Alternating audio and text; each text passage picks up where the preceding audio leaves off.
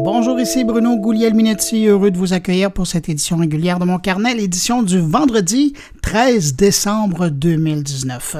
Bien heureux d'être de retour à Montréal pour un petit moment après toutes ces éditions spéciales de mon carnet en provenance de Las Vegas, de Paris, de Régina, Saskatchewan et de la base Côte-Nord au Québec. Là, c'est le bonheur de me retrouver dans mes affaires. Au menu de cette édition régulière, entre guillemets, on va parler de cadeaux techno. J'ai une liste de suggestions de 10 cadeaux techno.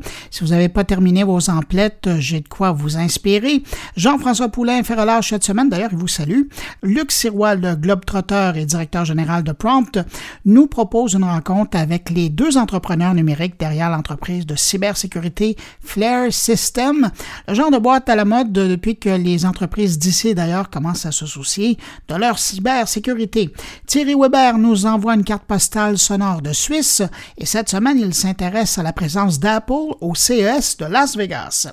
Patrick White revient sur les prédictions de Deloitte pour la nouvelle année et tient tant qu'à être dans la prospective. Stéphane Ricoul, lui, nous propose un exercice intéressant, soit de revenir sur l'année 2019 en regardant 2020 toute une cascade, vous allez voir. Euh, voilà, alors pour le menu de cette édition, une édition présentée pour une 17e semaine consécutive par le CFRIO, et je tiens à les remercier pour le soutien qu'ils accordent à la production de mon carnet. Euh, d'ailleurs, parlant du CFRIO, je vous le répète, hein, si vous êtes curieux d'en savoir plus sur l'organisme ou euh, consulter leur enquête ou leur publication, ben c'est simple, vous allez sur cfrio.qc comme d'habitude, juste avant de passer au survol de l'actualité numérique de la semaine, je prends un instant pour saluer particulièrement des auditeurs de mon carnet cette semaine. Salutations à André Beauvais, Cédric Martineau, Kevin Plouffe, Stéphanie Rio et Sandra Doyon. À vous cinq, merci pour votre écoute. Et puis évidemment, ben, merci à vous que je n'ai pas nommé, mais qui nous accueillez encore cette semaine entre vos deux oreilles. Je vous souhaite une bonne écoute.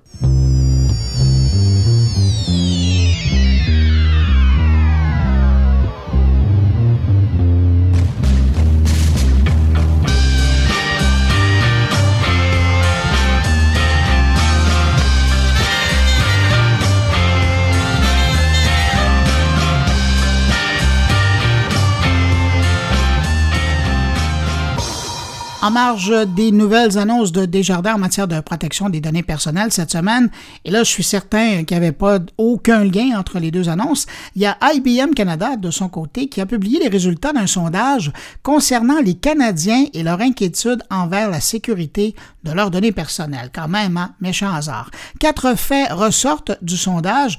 D'abord, ben, 73 des Canadiens ne savent pas qui possède leurs renseignements personnels. 52 des Canadiens se soucient tellement de la protection de leurs renseignements personnels qu'ils hésitent à magasiner en ligne en cette période des fêtes. 38% des Canadiens disent avoir été victimes d'une cyberattaque ou connaître une personne qui en a été victime. Et puis, 25% des Canadiens ne savent pas si leurs données personnelles ont déjà été piratées ou volées.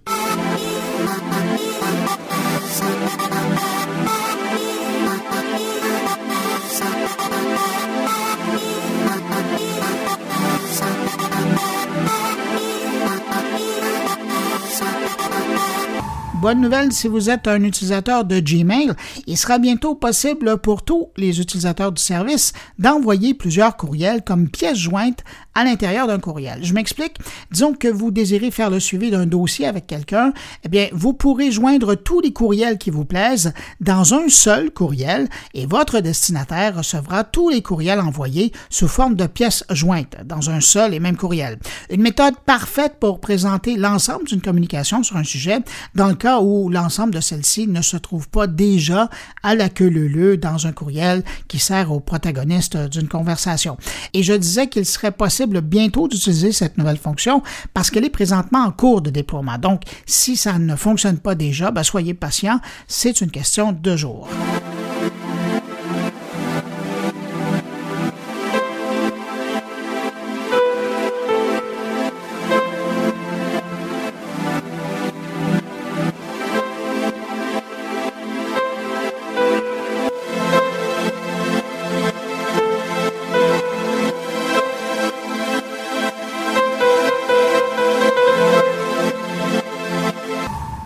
Parlant de déploiement progressif, il y a aussi une nouveauté chez WhatsApp qui va faire bien des heureux. Le service de messagerie se lance dans le double appel. C'est-à-dire que désormais, un utilisateur de WhatsApp qui est déjà en vidéoconférence avec un interlocuteur, eh bien, il sera prévenu lorsqu'un contact tente de l'appeler.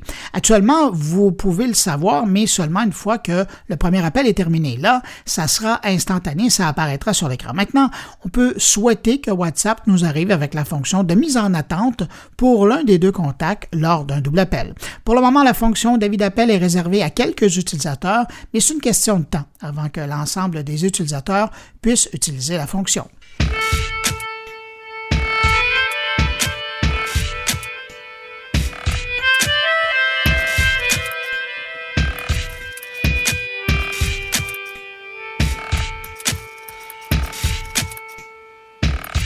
Si vous utilisez le réseau Twitter comme moi et que vous aimez la photo, vous allez sûrement apprécier la nouvelle initiative du réseau social qui a décidé de préserver la qualité des photos qu'on y dépose.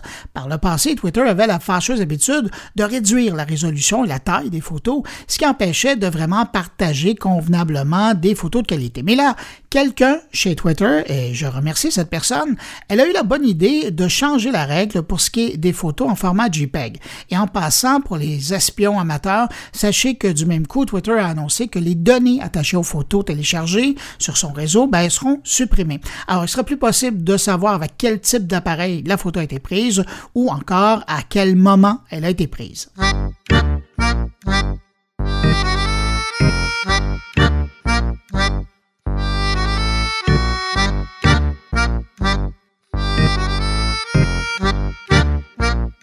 Juste à temps pour une première vraie bordée de neige, l'application routière Waze permet dorénavant de signaler les routes qui sont enneigées. Mais la bonne nouvelle, c'est que l'application va également présenter les routes qui viennent d'être déneigées. Évidemment, vous allez me dire que le site Québec 501 euh, fait déjà ça, puis vous avez raison. Mais là, on parle d'une information qui s'ajoute à toutes les autres déjà disponibles sur Waze, le petit frère de Google Maps. Alors une fois de plus, ben, ça confirme Waze comme une application incontournable pour ceux qui font pas mal de routes en voiture, maintenant encore plus pendant l'hiver.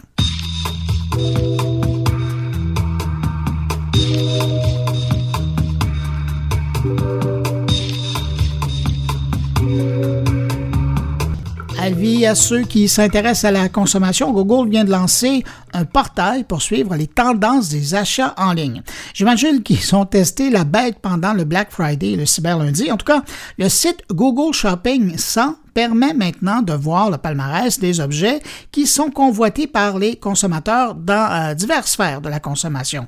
Évidemment, on retrouve un palmarès techno, hein, c'est évident, mais également d'autres, euh, dont un sur les produits qu'on retrouve en cuisine, euh, les jouets, des produits qui sont en lien avec les soins personnels ou encore des produits reliés au sport. Alors, avis aux intéressés qui cherchent encore des idées pour le temps des fêtes, le site montre les produits les plus achetés dans diverses catégories. Pour trouver le portail, ben, allez sur Google puis tapez Google Shopping 100. Il sera là à un clic de vos yeux.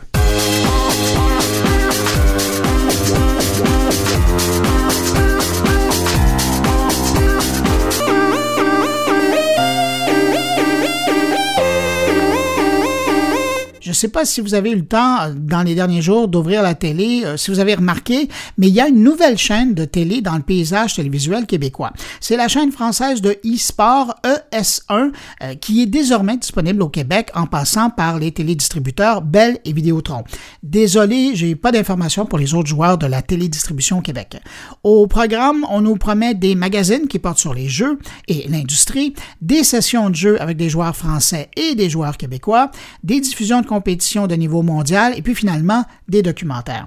Euh, je répète le nom ES1 et j'ai hâte de voir euh, si on verra bientôt des émissions québécoises y être présentées. Il me semble que Denis Talbot pourrait y avoir son émission.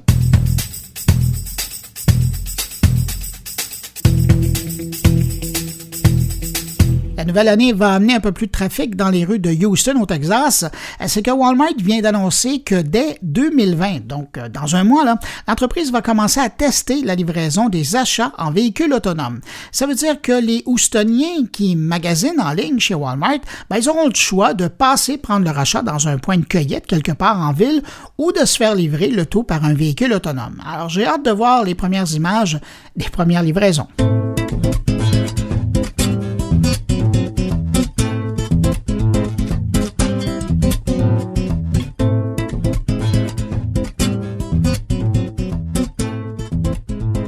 Samsung annonce avoir passé le cap du million de téléphones Galaxy Fold vendus à travers le monde. Je vous rappelle que le Fold, c'est ce téléphone à grand écran qui se plie en deux et qui avait eu euh, maille à partir lors de sa première sortie.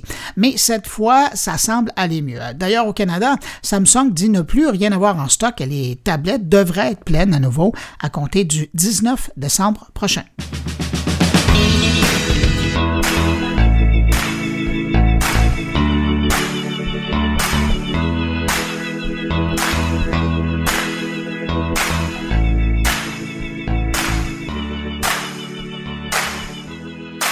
Est-ce que ça vous dit quelque chose, Yubo? Non? Euh, si je vous dis que c'est un réseau social, est-ce que ça vous dit quelque chose maintenant? Eh bien, notez-le bien euh, et notez le nom quelque part parce que Mark Zuckerberg et Jeff Bezos, eux, pensent que c'est assez prometteur pour y investir de leur argent par le biais de fonds d'investissement privés.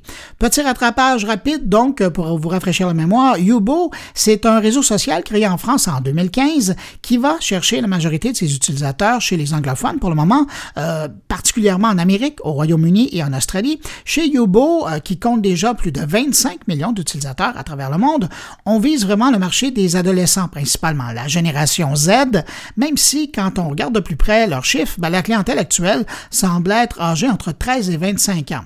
Des vieux ados finalement. Et, comme Snapchat ou Sismic auparavant à l'époque, salutations à Loïc Lemaire, la plateforme mise sur des conversations vidéo entre les utilisateurs et de la vidéo proposée dans divers groupes d'intérêt communs. Alors, gardez l'œil ouvert sur Yubo.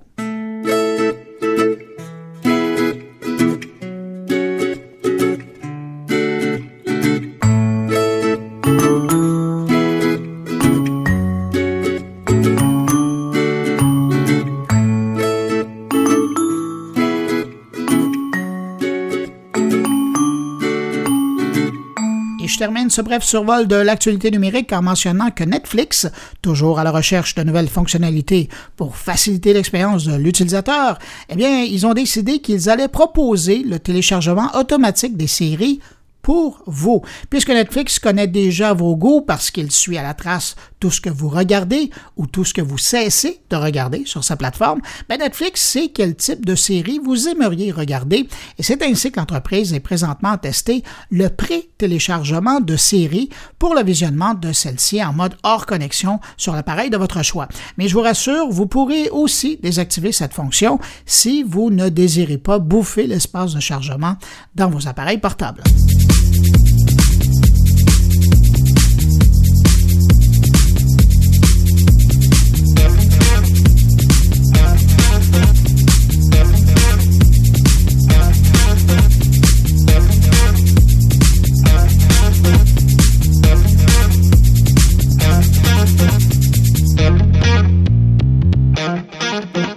Comme par les années passées, je vous propose 10 suggestions de cadeaux techno pour la saison des fêtes qui s'en vient. Et vous savez, ces suggestions, c'est bon pour faire des cadeaux, mais ces cadeaux-là, c'est pas nécessairement pour les autres. Hein. Ça pourrait être pour vous. Je vous dis ça comme ça.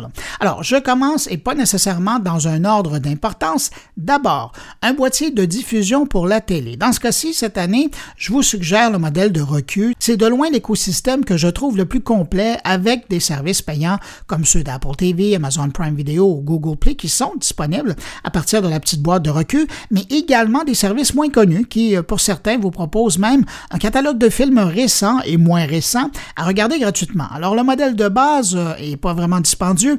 Il coûte seulement 50 dollars.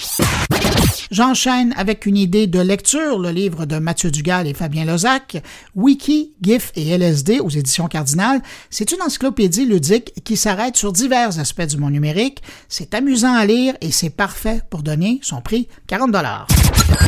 Rares maintenant sont les téléphones intelligents qui prennent encore les casques d'écoute avec fil. Et pour ça, ben, je pense que vous devriez vous faire à l'idée. Il hein. faudra bien passer un jour ou l'autre au casque d'écoute Bluetooth. Et si c'est votre cas cette année, ben, j'avoue que vous avez le choix. Selon votre budget, vous en trouverez pour aussi peu que 40 mais évidemment, ben, vous en aurez que pour 40 alors qu'un bon casque Bluetooth se vend généralement autour de 150 à 250 Étant qu'à y être, peut-être penser à regarder du côté des casques avec réduction de bruit pour 100 dollars euh, de plus environ, ben vous pourriez en trouver un bon. Si vous êtes du genre à perdre vos objets ou du moins à souvent les chercher dans votre entourage, peut-être que vous devriez penser à investir dans un localisateur de technologie Bluetooth. Le plus connu dans le domaine demeure le produit Tile du fabricant du même nom qui permet de retrouver plus facilement des objets grâce à une petite tuile qu'on colle ou qu'on attache après un objet de valeur. La tuile vient avec une pile bonne pour trois ans. Le prix départ, 40 l'unité. Encore cette année, je vous suggère un beau cadeau pour chez vous ou euh, chez quelqu'un que vous aimez bien, une trousse de routeur Wi-Fi de TP-Link. Que ce soit la série Deco P7, euh, Deco M9 ou Deco M5, selon votre budget, ben, ces trousses du fabricant chinois TP-Link demeurent à mon avis la solution la plus simple pour créer, maintenir et gérer un réseau Wi-Fi efficace et sécuritaire dans une demeure. La trousse à trois bornes commence à 229 Comme l'ont démontré les derniers dernières publications du CFRIO, les téléphones et les tablettes ont beau être populaires au Québec, l'utilisation de l'ordinateur ne se dément pas non plus. C'est pourquoi l'idée d'offrir un ordinateur portable peut être une bonne idée de cadeau. Dans ce cas, ben, pensez au type d'utilisation qu'en fera la personne. Ça vous aidera à trouver euh, la puissance de l'ordinateur et aussi la taille. Et, et dans quel écosystème informatique voudra-t-elle vivre, Mac ou PC?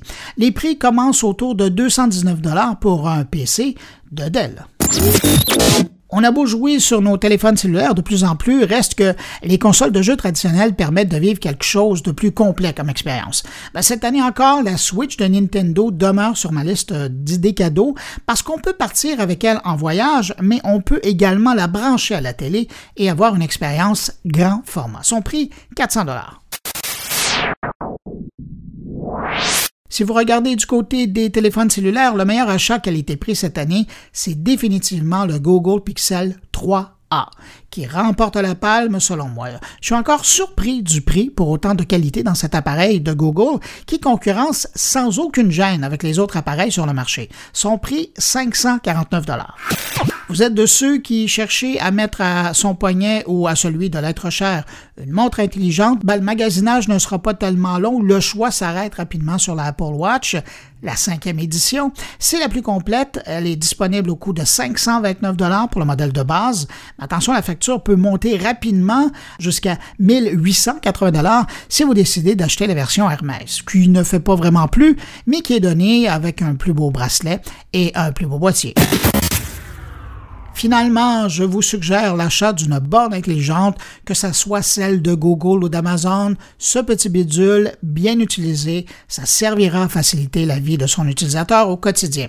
Le prix pour le modèle de base revient à 35 dollars pour l'Echo Dot d'Amazon et 29 dollars pour le Google Home Mini. Mais personnellement, je vous dirais que si vous désirez faire une grosse folie, je vous recommande le nouveau Echo Studio d'Amazon qui sert à la fois d'assistant personnel, donc de borne, mais aussi de haut-parleur en biophonique avec ça, vous aurez de quoi tapisser votre pièce préférée de votre plus belle musique. C'est vraiment formidable. Son prix, 260 dollars. Alors voilà pour euh, mes suggestions de cadeaux et pendant que je parle de produits électroniques, j'en profite pour vous rappeler euh, que vous devriez prendre un moment pour consulter le guide Pensée cybersécurité qui est en ligne pour obtenir de bons conseils en matière de sécurité avec tous ces appareils électroniques qui se trouvent autour de nous, à la maison comme au bureau. L'adresse du guide en terminant, les www.pensezcybersécurité.ca.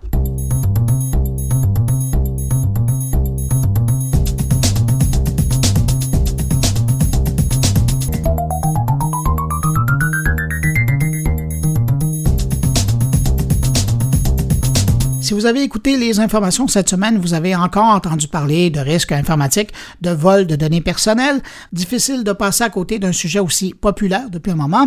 Et c'est un sujet qui intéresse également l'équipe de Prompt et Luc Sirois lui-même, le directeur de Prompt, qui a justement rencontré cette semaine les deux entrepreneurs qui sont derrière l'entreprise de cybersécurité Flare System. Le genre de boîte qui parcourt le dark web pour repérer les menaces et les attaques en préparation et aviser leurs clients de façon proactive. On écoute Luc Sirois avec ses invités. Bon, ben là, je pensais vraiment pas arriver euh, comme ça avec euh, une rencontre fortuite comme celle-ci, mais aujourd'hui, on est à Creative Destruction Lab en plein HEC Montréal. Il se passe une journée très intense avec euh, beaucoup d'investisseurs ici qui sont partout, beaucoup de, de dragons, de d'acteurs de, l'investissement en technologie, puis on a des startups qui ont présenté leur entreprise et leurs projets. C'est fascinant. Et puis là, je suis avec une startup ici que moi, je trouve fascinante, que j'aime beaucoup, qui s'appelle Flare Systems. Messieurs, je vais vous demander de vous présenter. Bonjour, je m'appelle Mathieu Lavoie, je suis cofondateur et CEO de l'entreprise Flare Systems. Moi, c'est Johan Trépanier-Montpetit, je suis en charge du développement de produits chez Flare Systems. Puis là, expliquez-moi, qu'est-ce que ça fait, Flare Systems? Clear System, ça aide les institutions financières à combattre euh, le, crime financier. Donc, on parle de, de, cybermenaces, oui, mais on parle aussi de lutte au blanchiment d'argent, on parle aussi de lutte à la fraude, et on, parle de, comprendre cet écosystème-là, de comment les cybercriminels évoluent, puis changent leur technique et s'adaptent aux nouvelles mécanismes de protection qui sont en cours. Tu peux imaginer, Luc, qu'un un, un, cybercriminel peut trouver une faille sur un système bancaire. Par exemple, il va trouver une méthode de contournement pour la, la, la question secrète. Il va trouver comment se connecter à un compte de banque sans répondre à la question secrète. Puis là, ce qu'il va faire, c'est qu'il va publier ça sur des réseaux illicites, sur le dark web. Puis il y a ah. d'autres criminels qui vont apprendre ça. Puis là, ben, l'institution financière se fait attaquer de tous les côtés. Fait que nous, ce qu'on fait, c'est qu'on regarde ce qui se passe sur ces réseaux-là. Puis si on voit qu'un cybercriminel parle d'un de nos clients, ben on les avertit pour qu'ils puissent protéger leur réputation, leurs ressources financières, puis les données de leurs clients. C'est intéressant aussi parce que même les institutions financières qui sont pas nécessairement ciblées immédiatement, comprendre comment leur ou leurs voisins dans, dans l'écosystème canadien sont ciblés, ça a énormément de valeur parce que des fois, lorsque un client est ciblé, euh, il partage des fois des technologies qui se ressemblent ou sinon, une identité qui est volée va être peut-être réutilisée dans des ouvertures de compte dans d'autres dans d'autres succursales, dans d'autres institutions financières. Si je comprends bien, là, en quelques mots, en, d'autres mots, vous êtes un peu les espions, les les euh, James Bonds du, euh, du dark web pour être à l'affût de ce qui pourrait être des menaces en développement, là, si je comprends bien. Ouais, on peut dire ça, mais on, est vraiment en mode observation. Donc, on observe ce qui se passe. Puis, euh, en fait, toute l'information qu'on collecte, c'est public finalement. C'est des interactions entre différents acteurs sur ces réseaux-là qui est public. Puis, nous, on va analyser ces données-là avec l'intelligence artificielle pour euh, donner de la valeur à nos clients pour qu'ils soient en mesure de vraiment identifier où sont les menaces. Justement, si c'est public, là, qu'est-ce qui est la, recette secrète de, votre côté pour que ça soit pertinent de travailler avec vous? Euh, ben dans le fond, il y a l'aspect d'accéder à ces données-là. Donc, c'est public, mais des fois, il faut créer des comptes. Euh, les sites veulent pas nécessairement qu'on ait collecté ces informations-là. Donc, les sites vont essayer d'interdire la, collection aussi. Puis ensuite, ben, il y a la... Fait que les, les, pirates et les criminels se protègent eux aussi. Exact. Puis c'est un peu le, le, le, jeu du chat et de la souris qu'on voit partout en cybersécurité. C'est chacun avance de son côté, chacun fait des, des étapes, puis il euh, faut toujours être à l'avant, à, à l'avant-garde de, de ce qui se passe. Puis là, présentement, c'est un, un, un, enjeu, oui, d'accessibilité à l'information, mais ça devient aussi un enjeu de big data. On a énormément de données. Puis comment on en tire une valeur de ça? Comment on structure cette information-là? Comment on identifie qu'est-ce qui est important, qui est crédible, qui est pertinent de qu'est-ce qui est le bruit ambiant. Oui, oui. C'est pas parce que c'est public que c'est facile à voir. c'est pas parce que c'est sur le darknet que c'est vrai. Également, donc c'est vraiment, on arrive dans un enjeu où est-ce que, oui, on a énormément d'informations, mais comment on ajoute cette valeur ajoutée-là? Cette valeur ajoutée-là, c'est quand on est capable de lier deux informations, deux signaux indépendants qu'on a vus, qu'on réussit à trouver un lien entre les deux. Mais là, ça nous permet de, de, de, de monter, de reconstruire un peu le, le casse-tête, de remettre les pièces du casse-tête un peu en ordre. Là, on a vraiment une vue claire sur c'est quoi les, c'est quoi le, le, le, le, portrait des menaces en cours, qu'est-ce qui est pertinent, puis qu'est-ce qu'on doit prioriser comme réponse?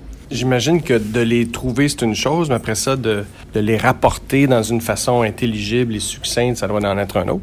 Oui, exact. Puis tout est dans la priorisation, en fait, parce que des, des analystes en sécurité, ils reçoivent des alertes de partout. Fait que le, la valeur, ça vient si on est capable de dire, ça, c'est une menace crédible, portez attention maintenant. Puis celle-là, finalement, ben, comme tu disais, c'est un fraudeur qui veut frauder un autre fraudeur. Puis, ben, c'est pas important. Tout le monde est euh, très alerté des problèmes de, des cybermenaces aujourd'hui. Vous, vous êtes constamment à l'affût euh, de ça. Vous êtes à, sur la, les, les tours d'observation pour protéger depuis longtemps euh, les institutions financières, les autres organisations. Qu'est-ce que, où est-ce qu'on s'en va? Puis qu'est-ce qui, est-ce que ça va arriver à un point où, ça sera l'apocalypse du monde numérique, les menaces qui, qui se guettent? Là, qu'est-ce qui nous attend?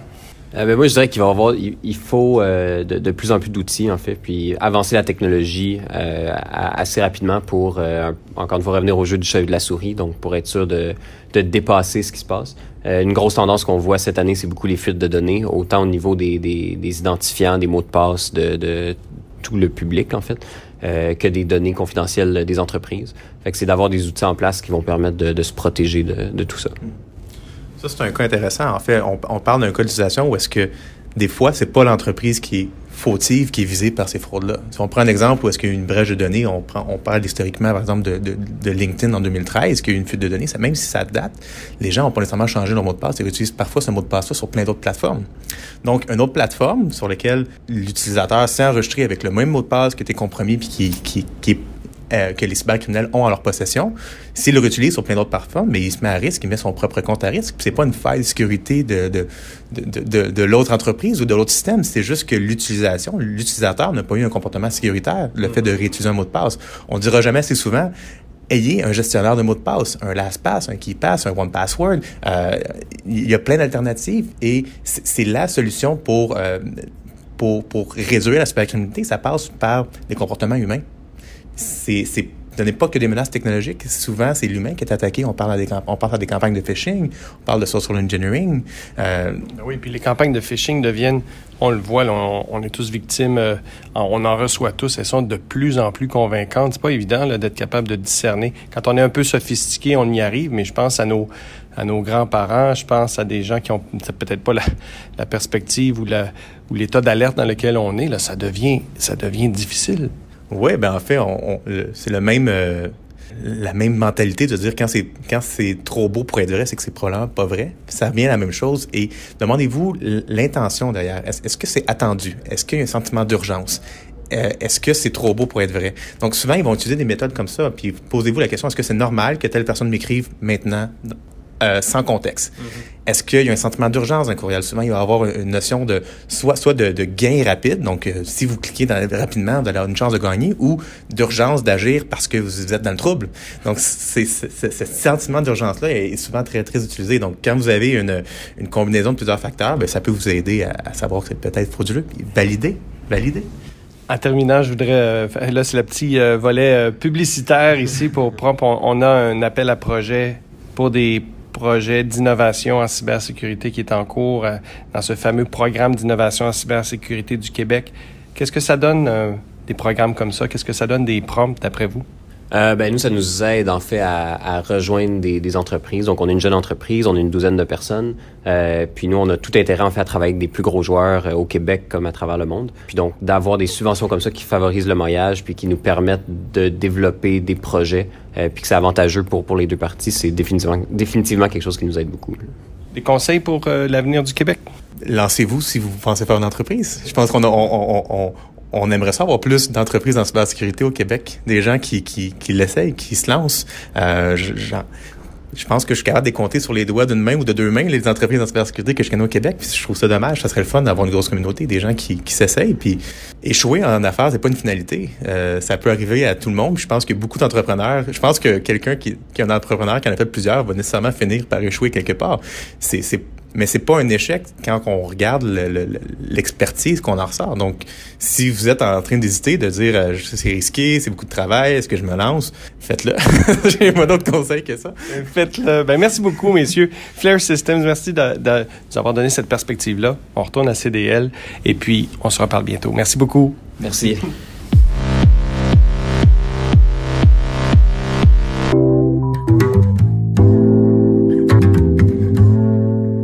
Cette semaine, l'œil aguerri de mon ami et collègue Thierry Weber a bien sûr attrapé au vol cette information qui concerne la participation d'Apple à la prochaine édition du CES de Las Vegas. Et pour cause, hein, ça fait une bonne vingtaine d'années qu'Apple boycottait en quelque sorte l'événement. D'ailleurs, parlant du CES qui aura lieu dans moins d'un mois à Las Vegas, ben, j'y serai, Thierry aussi d'ailleurs, pour vous ramener des histoires intéressantes. Mais pour le moment, je cède le microphone à Thierry Weber qui revient sur la présence d'Apple au CES le mois prochain. Bonjour Bruno, bonjour les auditeurs de mon carnet. Et eh oui, ça faisait 28 ans, 28 ans déjà que Apple n'était plus présente au CES, le Consumer Electronic Show, le fameux rendez-vous de l'innovation, de la technologie qui se tient chaque année début janvier à Las Vegas.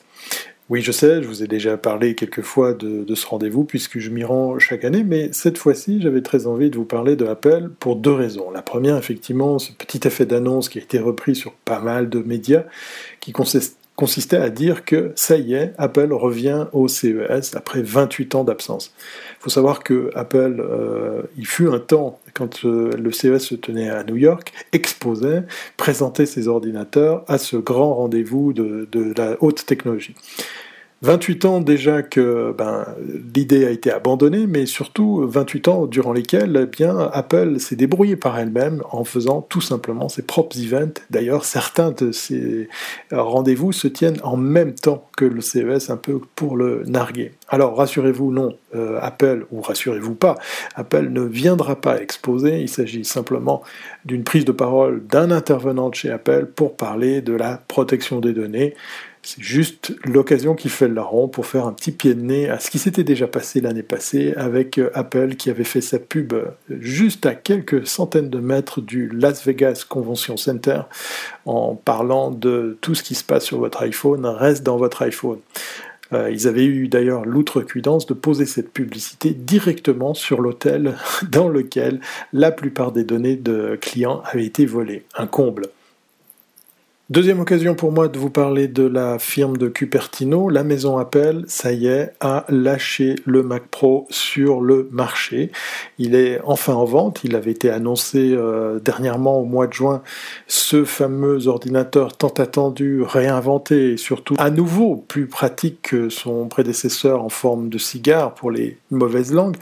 Euh, eh bien, il est enfin proposé à la vente et on connaît enfin le positionnement de prix. On avait déjà quelques petites jusqu'au prix incroyablement haut, très cher, exorbitant pour l'écran et, son support. Vous vous souvenez peut-être ce fameux pied d'écran qui avoisinait les 1000 dollars? Mais revenons au positionnement de prix de l'ordinateur lui-même. L'ordinateur qui est devenu disponible à l'achat mardi est annoncé avec un prix de base de 5 999 dollars, 6 000 dollars pour faire tout rond. Mais comme le notent les commentateurs, la configuration supérieure vous coûtera en fait plus de, attendez-vous, à quelque chose d'énorme, 52 000 dollars. Et c'est avant d'ajouter le moniteur pro, le fameux moniteur ou le support qui va avec et qui est aussi dans cette gamme de prix. en fait, ben voilà, vous ajoutez 6000 dollars pour la config idéale. Une configuration, bien sûr, qui vous permettra de faire beaucoup de choses. La société dirigée par Tim Cook a d'ailleurs déclaré que ceux qui bénéficieront de la bête informatique modulaire comprennent les utilisateurs qui ont besoin d'analyser de grands ensembles, de données, d'exécuter plusieurs applications pro, d'animer des actifs de films 3D, de construire des environnements 3D également complexes et d'avoir un flux de travail qui nécessite un rendu rapide. Avec un prix supérieur à la version de base du Tesla Cybertruck, vous savez, ce nouveau véhicule de la firme Tesla, qui coûte 39 000 dollars, le Mac Pro en vaut-il la peine? Pour son public La réponse sera peut-être oui. Comme les fêtes de Noël arrivent bientôt, bien, sachez, je ne serai pas déçu de recevoir un Mac Pro, mais là, je pense que je rêve les yeux grands ouverts.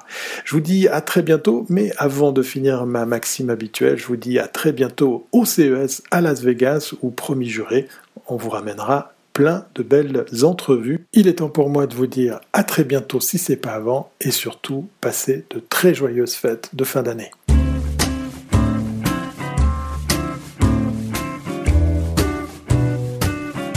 Tous les ans, à cette période de l'année, la firme conseille Deloitte y va de sa prospective pour l'année qui vient en matière notamment de technologie. Et cette semaine, ben, c'est Patrick White qui se penche sur cette boule de cristal signée Deloitte.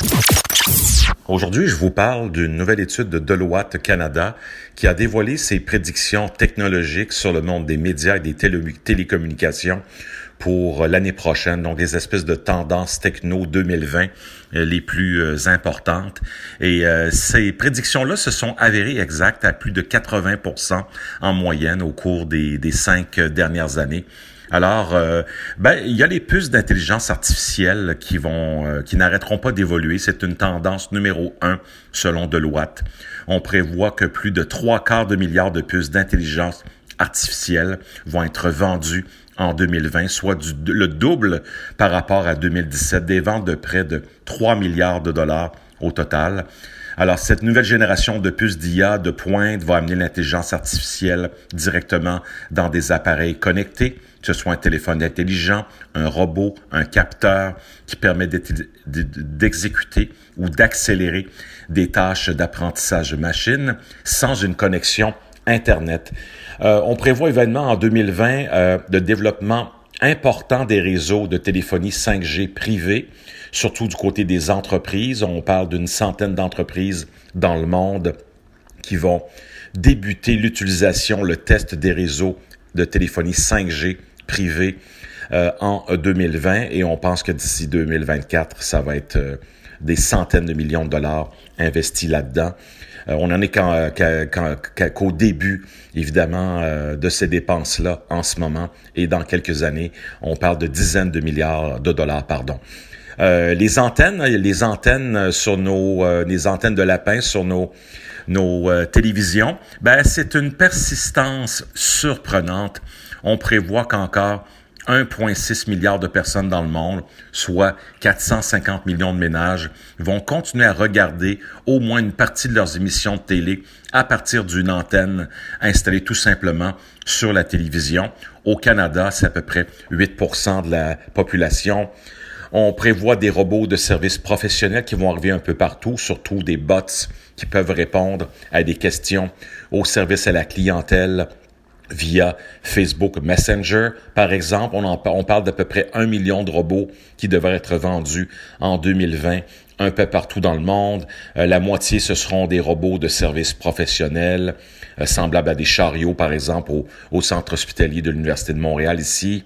Et ça devrait surpasser les robots industriels qui sont munis de bras euh, en termes de revenus d'ici 2022. Et en 2018, avec 172 unités par 10 000 employés, la densité des robots dans le secteur manufacturier canadien était supérieure à la moyenne mondiale.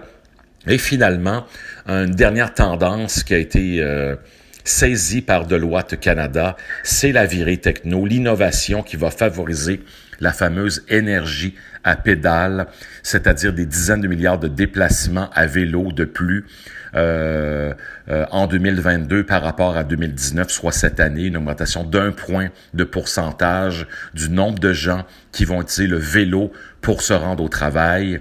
Et bien que ça représente uniquement 1% de la main-d'œuvre totale au Canada, ça réduit les gaz à effet de serre et euh, la main-d'œuvre canadienne, elle est de 16 millions euh, d'habitants, euh, de travailleurs.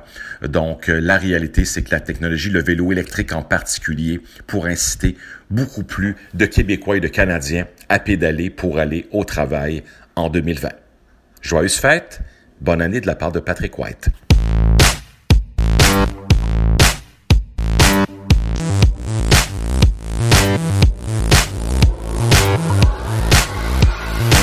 Et c'est au tour de Stéphane Ricoul. Cette semaine, Stéphane est en mode rétrospective et perspective.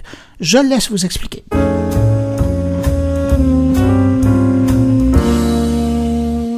J'avais goût de faire un exercice avec vous aujourd'hui, celui de mettre en parallèle les sujets dont j'ai parlé tout au long de l'année 2019 avec ceux qui feront certainement l'actualité de 2020.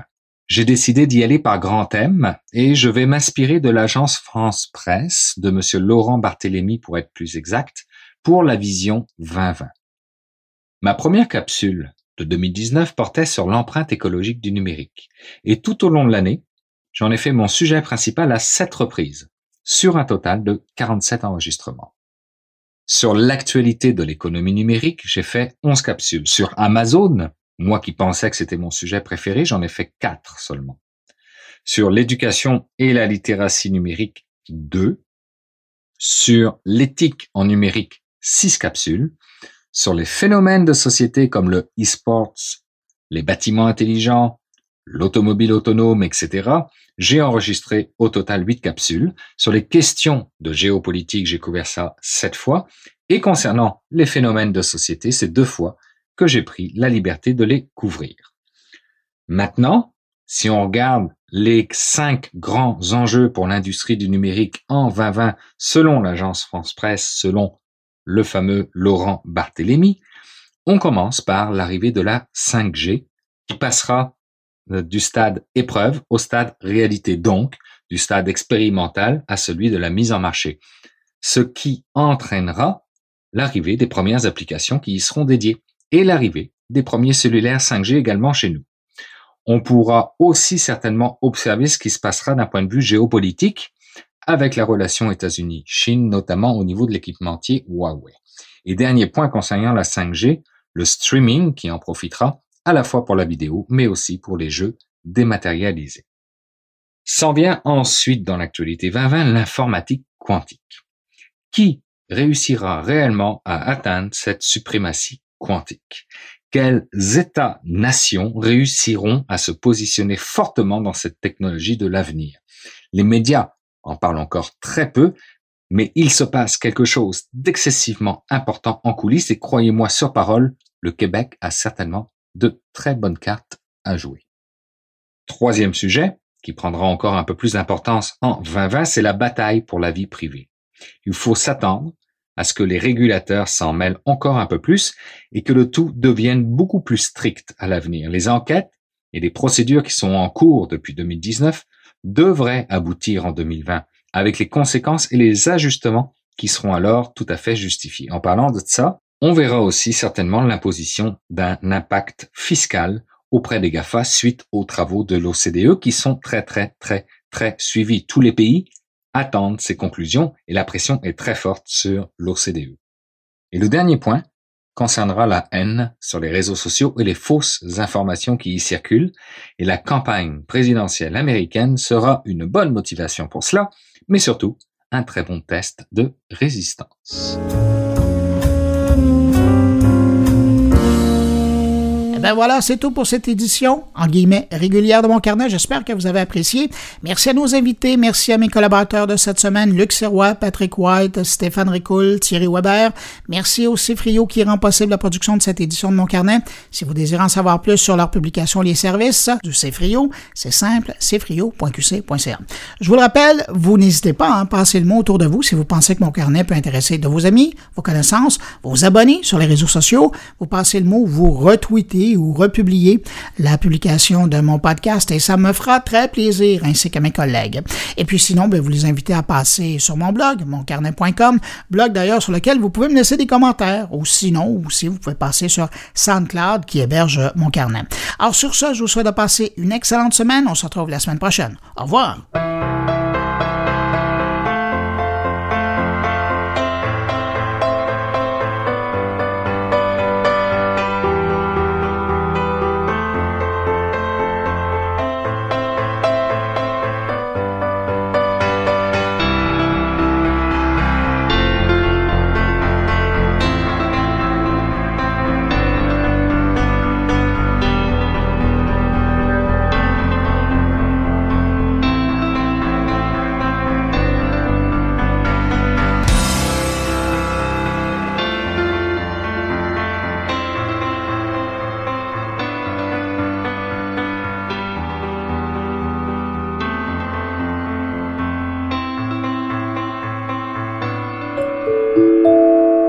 Production goulielminetti.com